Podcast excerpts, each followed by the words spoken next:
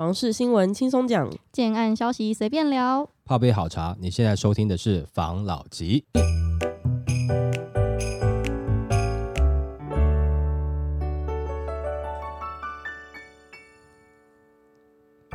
关心你的房市幸福，我是房老吉，我是大院子。今天呢，要来跟大家分享现在房市的一个情况，来做一个更新。虽然不知道这个讯息代表着什么，但是我还是想跟老吉来讨论一下。嗯，台南上半年建造核发量腰斩，七都仅新北跟新竹维持涨幅。那近期受到大环境的冲击，房市的交易量下滑，也让建商推案脚步更为严谨。根据房仲调查，上半年全国住宅建造核发户数与新屋开工户数与去年同期相比均出现减少，在七都中，台南建造核发数更出现腰斩的惨况，仅新北、新竹的建造核发户数、新屋开工户数仍维持涨幅。那根据专家调查，上半年全国住宅建造核发户数从去年的八万五千七百二十五户，到今年只剩下七万一千两百五十九户，总量减少了十六点九趴。而住宅新屋的开工户也从七万三千七百七十五户降到六万七千六百四十九户，年减了八点三趴。那专家分析，全球经济局势不稳定，加上平均地权条例修法上路，虽然说房市的买气有回稳，但是离热络仍有一段距离，因此预售销售趋缓，也让上半年的推案开工均呈现量缩，尤其是建造量减少幅度远大于开工量，显示央行针对土建融、与屋贷款限制，造成建商购地自有资金的压力增加了，导致建商采取减量的经营策略。观察七都的数据，台南市住宅合发户数。量缩五十四点七趴，而高雄市也减量四十一点八趴，为七都量缩最大的两大区域。而新北市和新竹县市却是逆势成长，年增三十一趴与四点七趴，是七大都会区中唯二成长的都会区。那专家分析，南二都去年适逢台积电等议题，使得区域的推案量大增。不过近期受到政策等因素影响，投资的风气散去，让区域的推案量趋缓。不过观察台南近期的新案市况，仍保有一定的热度，显示。当地仍有不少的买气余温。至于北部，近年受到高房价的影响，不少买屋族将眼光望向新北。当地在刚性需求的推升下，新案量大增。不过，仍集中在部分的重划区域，例如三重区。反而旧市区的新案表现平平。另在住宅开工数方面，专家指出，若观察上半年七都新屋的开工量与去年同期相比增减互见，量缩的县市中，高雄市与台北市年减三点二趴、二十四点六趴最多，而新北市仍然。是年增十六点三趴，对照出新北市的需求还是比较强的，建商持续加码的意愿还是比较高的。它这个建造核发的这个情况，它代表的是什么？因为其实我最近在研究这个台南、高雄这两地的方式，对，为了我之后的这个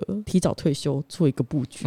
的确，新案的量是真的有比较少，因为我看的是一些比较热门的区域嘛，真的是新案的推案量跟我们一两年前谈到的那种盛况是有差距的，嗯，其实你看那个建造核发的数量，就可以猜出最近的景气怎么样了嘛。其实上半年就没有很好啊。而且年初的时候就有讲说平均地权条例要过了，嗯，然后这个时候一直有一些观望的气氛。应该讲说我们在去年哦的第三季、第四季开始已经没有这么热了，嗯，那再到今年的上半年一二季，又加上平均地权条例，那个时候一直在讲说准备在七月一号实施，所以大家一直在看说哦是不是房价要降？那在这个时间点，你觉得建商会想办法去推新案吗？会很积极的要去推新案吗？不会，不会嘛？除非说你觉得还有可。可能会卖掉嘛，或者是说你的案子已经不能再拖了嘛？这之前已经送了建造，或者说你土地取得已经有被这个选择性信用管制，说你必须要限期开发这样的问题嘛？不然的话，你可能连买地都变少了。没错，我在想是不是还有一个问题，因为我们这个明年不是有总统大选嘛？对，今年下半年应该会呈现选情比较白热化。嗯、对，因为新闻上面有讲嘛，他说因为政策的关系，他说土建农让建商购地的资金压力比较大，嗯，然后也会有那个余屋的那个税务的压力，所以他们不会这么急。着去买地跟推案，但是换一个层面来想哦，我们知道下台南、高雄疯狂裂地的建商，嗯，都是自有资金非常足够的建商。那这样子的情况下，是不是他们也不是没有地，也不是资金上的问题，只是看现在市场的状况比较没有适合现在这个此时此刻来做一个推案的动作。当然，我现在推又不赚钱，我干嘛推？浪费钱。对啊，我神经病哦，就是我要花时间做规划，然后广告费又要砸了。问题是现在成交量应该不会。会起来啊。嗯，然后 POP 还要被候选人借。对，但我要讲的是，第一个就是，其实，在去年的时候的土地购入就已经减少，到今年是更少。嗯，所以从这一点就可以看到，你就土地买的少，大概你的推案量就会少了。然后再来就是今年的这些状况，你说前段时间不是讲说，在七月一号之前有一小波，在第二季有一点点的这个成交的热度嘛？嗯，那其实有一些真的就是自产的啦，或者是说有的已经等到最后，那他想要保留一个我可以换约的这个条件，所以在七月一号之前成交，但是那个也都是小量啊，没有很大量啊。到了下半年，记不记得前面之前还有新闻讲说，这个也不知道到底是新闻还是业配啦，就是讲说好像下半年的量开始要慢慢回来了啊。我们那时候不是讲吗？下半年就不会好啊？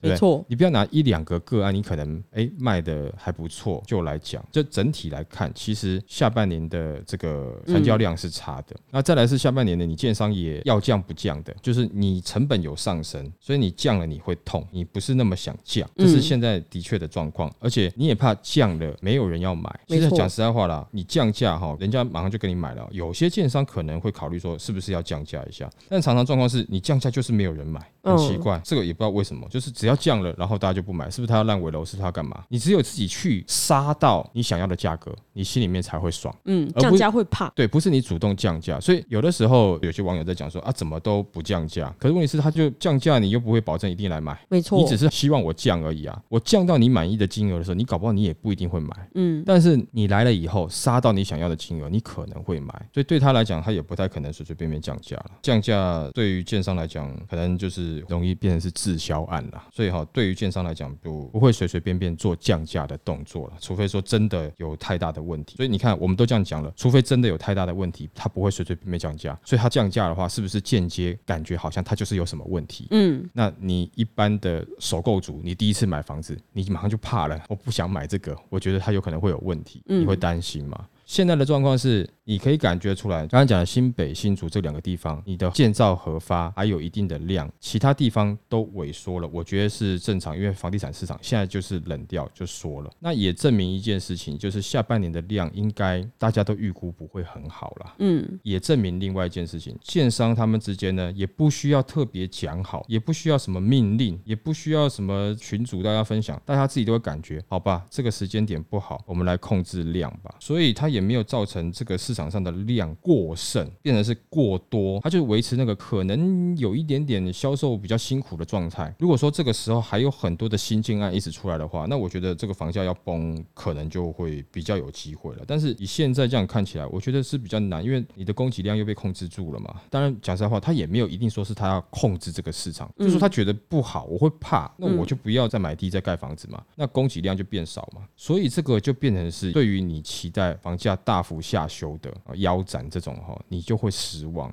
因为市场上的供需又稍微被控制住了，就又有那个稀有性的，就没有很大量的可以让你选。哎，对，没有那么多人要急着买房了，那我也没有提供那么多房子了。嗯，那这样子的状况下，对，房市是冷了，但是这样子让你的价格下修就比较难。但有人提说，因为在二零二五会有一整批的交屋潮嘛，嗯，在那个时候会不会呈现有一些多杀多的状况呢？一些投资客把房子拿出来卖呢？会不会在那个时间点呢？还不知道。所以，与其你被动的去等现在的价格去松动哦，不如哈趁这个时间点，人家希望你去杀价的时间点，你好好去杀价了。如果你真的要买房，你真的有自住需求，你真的要的话，那你没有要，但你可以去看看好玩啦。对啊，对你也可以去杀杀看呐、啊，练练手。但是没有说你一定要买房，嗯，哦，就是如果你真的要的话。所以说，你如果你真的要生小孩的话，那你就多怎么样怎么样怎么样。但你没有一定要生小孩，没错，你没有一定要结婚等等的。但如果你真的要，你可以现在去市场看看，好不好？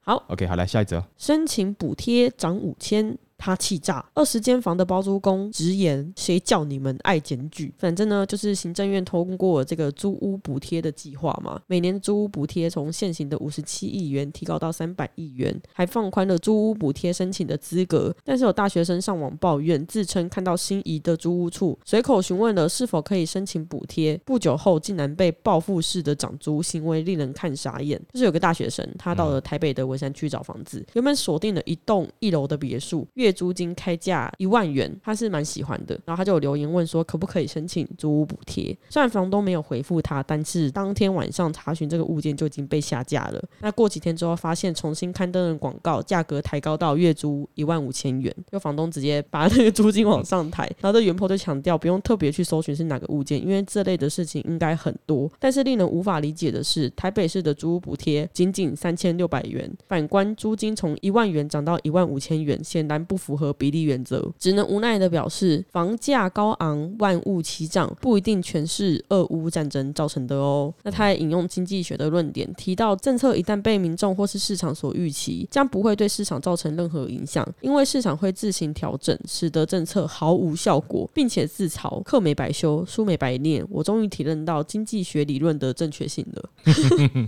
然后这文章吸引网友留言，部分网友同情他的遭遇，就表示房东没有沟通的空间自己选的政府含泪都得吞下去，政府根本不在意租客，逃漏税习惯了，恼羞成怒了吧？一次调涨这么多，让他慢慢租吧，还有别间不一定要租他的啊。不过也有人替屋主说话，强调房东不是慈善事业，还要负担所得税、水费、网路、自然损害后的修缮、银行贷款等等的。更反问，如果一间套房缴一缴一个月只赚五百块的话，那谁要赚呢、啊？除了以上之外，还有另外一个也是包租公的人就有留言，他就说现在的房客很不理性，很爱捡会因此触怒屋主，连带涨租。像这个人，他家本身就有二十间套房在租人，嗯，他们都希望房客不要补助，也不要报税，但是会在房租上面给相对的折扣，不会让别人亏到。但是现在房客都不要哦，他们就是要申报，就是要补助，好吧？你不要互利的话，那我只好把所得税全部加到二十套的房租里面。那据此，专家认为房客申请补贴很合理，但以长期来看，房客任意申请造成房东难处，大多很难长期租赁，经常搬家也相当困扰。如果要找可以申请补助的物件，价格也可能相对的比较高，或是物件的状态比较没有那么好。想要彻底解决类似的问题，还是得让租屋市场更透明，对政府补助没益和租客的居住正义，才能达到最好的效果。我觉得现在的状况有点叠对叠，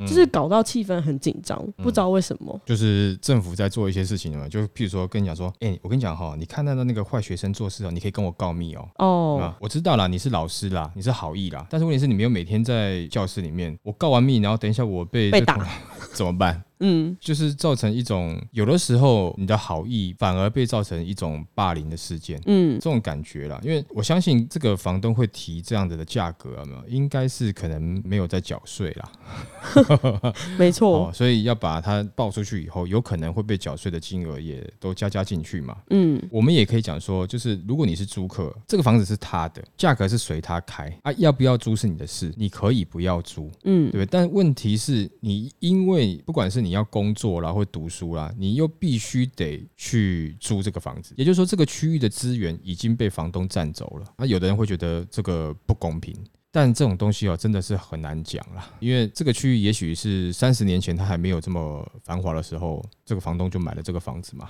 没错，他辛辛苦苦等了三十年，不过就是为了在这个时候能够收割一下嘛？对，能赚钱，不然前面的钱他也要缴啊。对，就是说他一定是为了要赚钱，不然他干嘛要买房子？嗯，对不对？但我觉得现在好，房东要赚钱，然后呢，租客想要租房子，这个价格合理。如果我们就让他说哦，我们大家互惠一下，这我们之前有讲过嘛，对不对？哈、嗯，就都不要报，就便宜一点点给政府呢，不如我就是减免给你嘛，对不对？像这样的状况，大家好来好去，听起来是蛮和气生财的，嗯，对。但是问题是，那你就是逃漏税了，没错。如果是我啦，讲实在话啦，当然我也没有那么想要去缴税啦，是不是？嗯、但是如果我乖乖缴税的话，我就会希望大家都好好缴税啊。你应该这样讲，你上班工作基本上都会有所得税，有些税你跑不掉。那你如果你有本事在合法去节税的话，那就是算你自己本事了。但是逃漏税这个东西是没有所谓合法的问题嘛，嗯，是不是？你就是逃漏税嘛，嗯，只是政府要不要去抓而已嘛。这个工作讲实在话，其实是政府的工作，因为他这样子会感觉好像把逃漏税这些问题转嫁到租客身上去了。对，为什么房东会这么生气？不是因为你跟政府拿了六千块补贴，讲实在话，你跟政府拿六千块补贴，干我屁事啊？嗯，对不对？又不是跟我拿钱，我 OK 啊。你跟政府拿钱付给我，我高兴啊。你回去跟你爸妈拿钱给我，我也高兴啊。为什么？因为就是你戳到我的痛点了，就是我就变成是我变拿来出租了，必须浮上台面。对，不管是我今天是未来有可能要卖啊，要卖，然后我要做重购退税，嗯。啊，我不符合资格，或者是说我根本就是我租也没有拿来去如实报税，我在逃漏税这个部分，你就是戳到我的痛点了嘛，你就是那个告密者嘛，没错，没错，就是因为讲实在话，很多人是这样子，就我知道我不对，但轮得到你讲吗？哦，你这种感觉嘛，你政府真的来抓我，那我被抓到了，对，哦，我被国税局查到或者什么查到，那我没办法，鼻子摸一摸，然后这边不爽，但是你一个年轻人，你跟我儿子年纪差不多，你检举我，我以前在打拼的时候你在干嘛？台湾经济是我们这一批老人拼起来，你会常听到这种话，哦，但这句话常会被攻击，真的。但是他会不会有这样的心态？会有。但我要讲的是，政府把这个责任推给了租屋的这些年轻族群，我不要说弱势族群啦，可能年轻族群啦，但也有可能是弱势族群啦。就是你把这个重责大任推给这些人，让这些人去做这些事情，所以房东堵拦，那他没有地方发泄脾气，他也只能往你身上发泄脾气啊。没错，哎，你这样举例，你刚才不是有举那个就是学校的例子吗？嗯，我就突然想一个例子，你看这样子是不是符合这个逻辑？嗯，学校里面有一个老大。嗯，算是小混混。嗯，然后别校也有他们的老大。然后今天呢，我这个老大，我征收了一个小喽啰。嗯，然后他可能就固定付保护费给我。嗯，但是我会保护他不被别校的老大欺负。嗯，然后结果老师今天突然说：“哎，你们这些小喽啰，如果你们去检举你们的老大的话，嗯。”这样子解决掉这个校园的问题，这样子我就帮你们啊寄个嘉奖之类的。嗯，结果他就去检举他的老大，嗯，老大都会不爽啊。我们明明就是银货两钱的状态，我给你什么，你给我什么，保护你不被揍，然后你给我一点点这个零用钱，那你现在去检举我，现在什么意思？是不是有点这样子的感觉？就是像这样，这个就是社会问题了，哦，对不对？所以其实政府应该做的是他自己要出面啊，自己要去解决这个问题。像我们之前一直有聊说嘛，只要是出租的房知道没有？就是他要做出租的话，他必须要是公司行号才能做出租，不给私人房东做出租。嗯，你只要私人房东打的合约没有？假设是这样子的话，就必须罚款多少多少钱，那个金额很大。就像你现在平均地权条例实施说，哎，你这个恶意炒房，你到时候可以罚最高到多少，对不对？嗯，都是千万级别的嘛。如果说你今天法令定下去千万级别，你觉得房东敢吗？但不敢啊。但是这个票就没了啦。我们这样讲话的话，如果有房东在听的话，一定很生气啦。我们在讲什么屁啦，对不对？嗯。啊，但是我跟你讲，长远来看哦。就是你如果说是全部都归为以公司行号，就是啊，就变成是对这样子的模式去做的话，其实正常缴税，当然你可能会有一些其他的方式可以去节税嘛，那你也不用躲躲藏藏这样子嘛，那正常化的去经营没有不好啊。嗯，真的是没有不好啊，而且这样的话，其实也可以变成是很多的问题，有没有？我相信啊，我觉得会得到一个比较适当的解决啦。真的，而且现在很多租屋啊，因为他不是有在缴税这个房东，嗯，有些租屋的那些套房，其实安全设施都不是很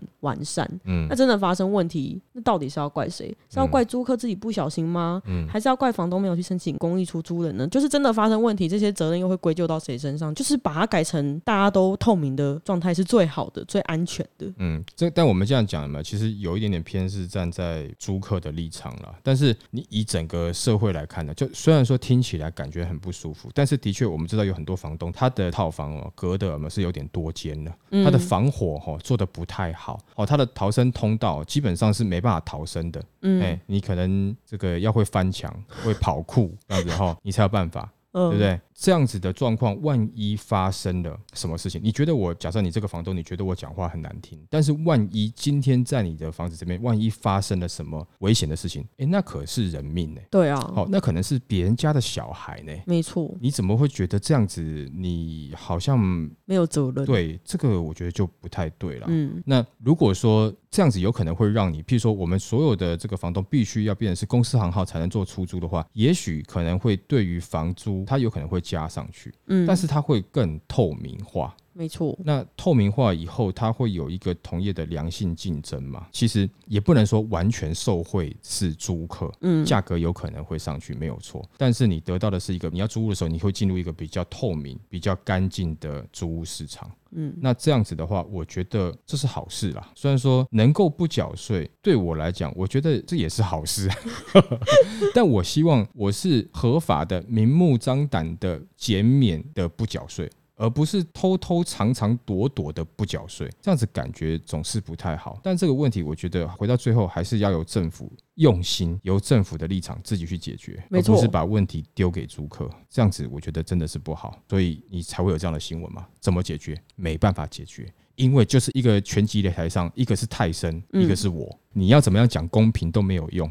嗯，你叫他一只手让我也没有用，他一只手都可以倒你。对啊，我跟你讲，两只手好了，他眼神瞪我，我可能腿就软了。你自己先放倒自己，对不对？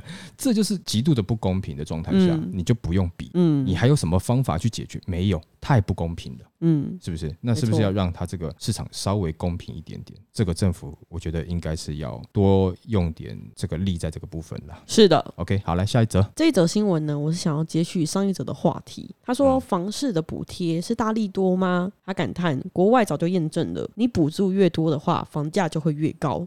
因为这个，我就是有点想要问问看你的想法，因为我不确定它到底是不是真的。反正呢，就是政府它追求了居住正义嘛，它陆续推出了平均地权条例、囤房税二点零等等的政策，希望可以改善高房价的问题。对。但是有房仲业者认为，只要持续的补贴买方跟租客，房价就会掉不下来。原因跟台湾人民的特质有关系。而这个专家呢，他是一个超级房仲，他就在社群平台发文，他点名台湾近年的政策打房似乎对抑制房价的效果非常的有限，还提到能够借鉴国外的经验，例如新加坡对买第二户以上的课征印花税，从抑制住宅的需求面打击，才能改变供需，进而拉低房价。这专家指出，新加坡对于本国人买第二户房子是直接课征二十趴的印花税，买第三户是课征三十趴的印花税。那针对外国人是课征六十趴的印花税，目的是想要让买房的门槛拉高，让消费者打消念头。一旦买方都不愿意出手，屋主跟建商只能降价配合，房价才会慢慢的松动。反观台湾人民对于政策的接受度不一致，很难全面配合政策打房。例如，政府为了要降低买方和租客的压力，推出新青年房贷去补贴买方，本末倒置，却吸引民众的支持，强调这就是房价难以下修的关键。专家反问：如果台湾敢学习新加坡，直接针对买第二户房课征二十趴以上的税务，台湾的人民是否会乐于接受？甚至像新加坡多的人一样，觉得这种有效又有魄力的打房政策很有效，还是会开始铺天盖地的抱怨，甚至质问：现在房价这么高，大家都买不起房子了，政府还要对我们课征二十趴的税，这不是在抢钱吗？他强调，租屋补贴的对象号称租客，依旧是从纳税人的钱取得的，补贴最后跑到哪里去了？第一种可能是买方拿去买房，第二种可能是拿去缴房租，钱同样流到建商或是房东的口袋里，因此不少建商。或是房东会鼓励申请补贴，才能让补助款进到自己的口袋里。反观新加坡从需求面打房，直接下挫消费者的意愿，差别就在于台湾透过补贴来鼓励买房，新加坡则是抑制需求，让卖方被迫降价。比较之下，就能发现台湾的方式让卖方保有喊价的空间，因此相对的不容易拉低房价。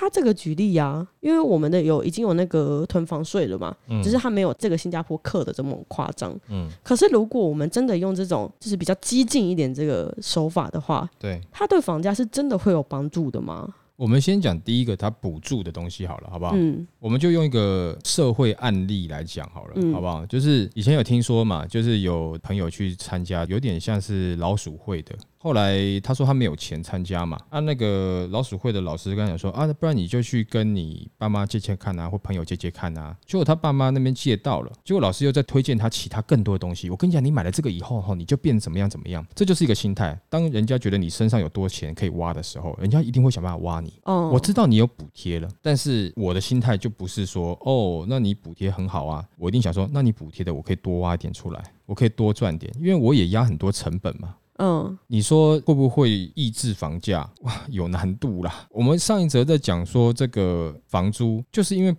贴，所以房东敢涨啊。嗯，反正你会去要补助嘛，所以这个房租我不用担心说你租不租得起，你一定都租得起啊。嗯，你来我还跟你讲说你可以去要补贴啊。哦，还有最近的那个就是新青安贷款，对，不是也成为那个吗？嗯、就是建商就跟你讲维持价格，对，你不用担心啊，反正四十年啊，而且他也会一个讲法，这个讲法就像之前讲的，为什么话术可以洗到你？就是话术有一部分是真的，就是你就先贷四十年啊，反正现在利率那么低。而且第一个，未来搞不好房价长期看涨，搞不好会涨哦，嗯、对不对啊？第二个呢，是你不会一定住到四十年嘛？你搞不好住个十年、二十年，你那个时候房价涨了，你卖你还赚钱呢，对不对？哦、你不用缴这么多利息，对嘛？嗯、哪有人在真的缴四十年呢？四十年是让你轻松付。我跟你讲，讲实在话，这个东西有没有道理？是有道理，没错。但是在最后要买房子那一刹那，你还是要自己去评估自己嘛。可是你没有在冷静下来评估的时候，有没有还没冷静下来，他就已经先跟你一直在那边吹了吹了，有没有？而且讲的东西都还有点点道理，你就有可能是因为你可能经验不足，或者说你真的很想要有房子，然后就这样被洗去了，有没有可能？我所谓洗去，不是说他骗你，而是他讲的这些东西虽然有道理，但你还没有评估好你自身的状况到底适不适合，就被说服。对，那你有一点点像是就有点被洗的感觉了，嗯，就像我刚才讲的传直销，也有人靠传直销赚到钱嘛，但是你必须先了解传直销它到底是怎么样，嗯，你也觉得你自己适合，然后你去做，可能你很爱你的传直销产品吧，你真的觉得好用，然后你推荐给别人，你发自内心的喜欢，也许不一样，嗯，但多数人。大概传直销这个行业不是那么适合，我这样讲好了，因为毕竟你就已经等于像是在做一个业务了嘛，没错。那业务的人才本来就不好找嘛，你怎么会觉得说，哎，我今天本来是做内勤的，突然我就很会做这个传直销？我觉得是有点难啦。嗯，哦，当然这个可能我的理解有错误的，就大家可以去纠正，没有关系。好，那再来是用政策去限制这个买房，或者说用政策去打房，到底好不好？有没有效？我觉得你这样讲啊，政策打房有没有效？政策打房绝对有效，看你怎么样的政策。譬如说买第二间房，唯一死刑，那绝对有效啊。嗯，但是到底政府能不能做这样的事情，做不做得下去？那目前身上已经有第二间房的，到底该怎么办？当你现在实施下去以后，那他有第二间房，到底该怎么办？那要给人买吗？啊，卖不掉该怎么办？贱价卖吗？因为有可能他的第二间房，他也是花了十年在缴，可能很辛苦缴房贷，还没有缴完，那你叫他第二间房要贱价卖掉，那这些人的财产该怎么办？直接被政策惩罚，这个会变成是更大的社会问题，可能会有暴动，嗯，民怨。那也有可能有些人会因为这样子而破产，然后想不开之类的之类的。对，但是你会说啊，没关系啊，破产，反正这些就是防虫啊，给他铲啊。我觉得有这种想法的人真有点偏激，人家也真的是，虽然他可能拥有这些房产，他是为了赚钱，嗯，你会觉得你原本属于你要住的地方好像被人家抢走了，嗯，可是他们也是付出努力的，而且其实还有很多地方可以住，你有时候就是要差不多啊。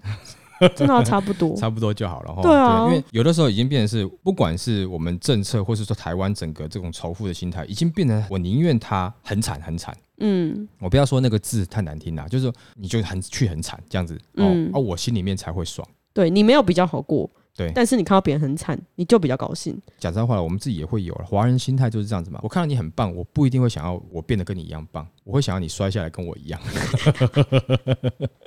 你来地狱过过这种日子，对吧？就那种念书的时候，看到从九十几分的人，他有一天考不好的心，你就会觉得，哦，他跟我差不多喽。但是我自己也没有考多好，这种感觉。我不会想要特别认真读书，我就希望他考不好。对。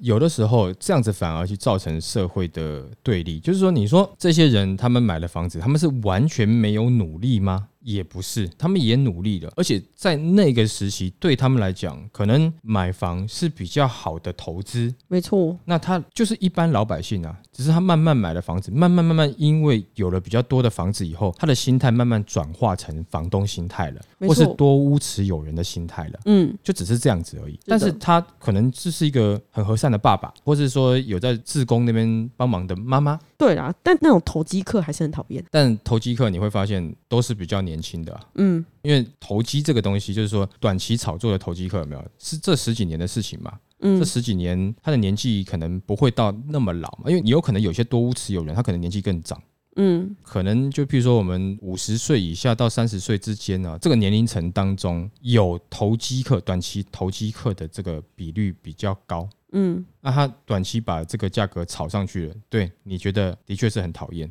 但有没有想过，这个玩法是因为政府没有发现这个漏洞，让人家可以做这样的事情？如果今天有机会让你可以做这样的事情，你会不会做呢？如果你一辈子都没有去买过，譬如说彩券、乐透彩啊，或是说你没有去庙里面拜拜，或者跟神祈祷啊，那可不可以让我日子过好过一点点？你都没有做过这样的事情。那我觉得，如果今天这个机会到你身上，你可能不会做。但是如果说你有去庙里面拜拜过，祈祷接下来顺遂啊，考试考得好啊，或者工作诶能够录取啊，能够加薪啊，或者是我也去买过彩券的，或甚至有打个麻将的，嗯，我觉得或多或少都有那么一点点投机心态。嗯，谁不想要轻轻松松赚很多钱？没错，是不是？讲实在话了，所以也没有必要那么去仇视多屋持有人。但这个问题要不要解决？要解决，理性解决，先从理性的角度去解决这个问题才能解决。如果说你是用仇恨值解决的话，马上两边都是仇恨，两边都不想解决问题，最后就是两边对干。嗯，那两边对干的结果，到底谁会赢？难讲。现在真的难讲，为什么呢？第一，可能这个年龄层的呢，他在社会地位、跟财力、跟实力上面是比较雄厚的，或政商关系好。这第一个。第二个，台湾少子化嘛，所以年轻人比较少，用人数来比，搞不好可能还输啊。嗯，所以为什么不理性解决这个问题，要用这个比较尖锐的方式，用斗争的方式？我觉得这样子可能对于解决问题上面没有比较好啦。嗯。但我也不是说多屋持有对于整个台湾的居住的状况是好事，但是多屋持有一定是坏事吗？如果我们能换一个观念，如果多屋持有都必须归公司管，嗯，然后才能做出租，它就像开公司一样，嗯，那观念能够改变是，我只要有房子租，比我有房子住更好。这样的观念如果能够形成的话，那也许就不一定你要买房了，也许你也不想要多屋持有了。嗯，对？就像是以前的人哦，想要生很多小孩，觉得小孩会孝顺，将来会养自己，然后慢慢慢慢越生越少，到现在开始觉得，哎，小孩都不会养自己的，都在花钱，到现在不想结婚，不想生了。当然这是有点跳脱的观念，但我一说观念是会改变的。那如果说大家的观念是觉得你不一定要真的有房子才能代表你人生成功，才能给你安全感，才能让你结婚，如果这个是不必要的，那。你还会这么想要去斗争吗？你还会这么想要去争取说你一定要有房子吗？也许就不一定了。没错。那如果说政府能够提供可租的房子，反正我买不到，我就跟政府租。嗯，跟政府租也没有不好，小日子过得也是挺惬意的。嗯，反正我不买房嘛。嗯，我跟政府租嘛。但是你政府要便宜租啊，对不对？没错。那我的钱我可以去投资，我可以出国去玩，你好像感觉也不会太差呢。哦，所以其实最重要的还是那个观念，好像觉得你的人生没有房，你就是失败的；有房，你基本上保底算微微成功了。等于好像是有没有房来评价你是不是一个人呢？没错，攀比的一个感觉。对，那如果这个东西能够改变，你会那么想要有房吗？好像也不一定。嗯，到处地方你都可以租，反正我付得起这个租金，因为租金都不贵，哪里我都可以租。那我不如买台跑车。而且如果之后就是因为现在不是有那一种 AI 嘛，然后很多这个技术越来越发达，所以很快的人可能不需要定点工作。嗯，到时候租房很棒哎，我就是想住哪里我就住哪里耶。嗯，还是我要把我房子卖掉。我跟你讲啊，其实我们在成长过程中有没有都被世俗观念没有改过了嘛，对不对？嗯，年轻的时候谁不想要说，哎，我就是开个露营车到处。去玩，对，是不是？对，整天玩，然后我找一个山头，对，我在车上就哎用 notebook 工作一下，然后喝杯咖啡，旁边外面烤个肉，barbecue，对，我都忘记我年轻时候的梦想了。大家都这样想啊，嗯，等你出了社会开始工作以后，哦，我要买个房子定居下来，对，啊，因为离我工作近，这样子，对，没有这个观念要改变需要时间了，嗯，对不对？哈，也许换个角度，两边就没有那么多的针锋相对了。没错，好了，今天就分享到这边喽。好，好，谢谢大家收听这一集的法郎老 Bye. Bye.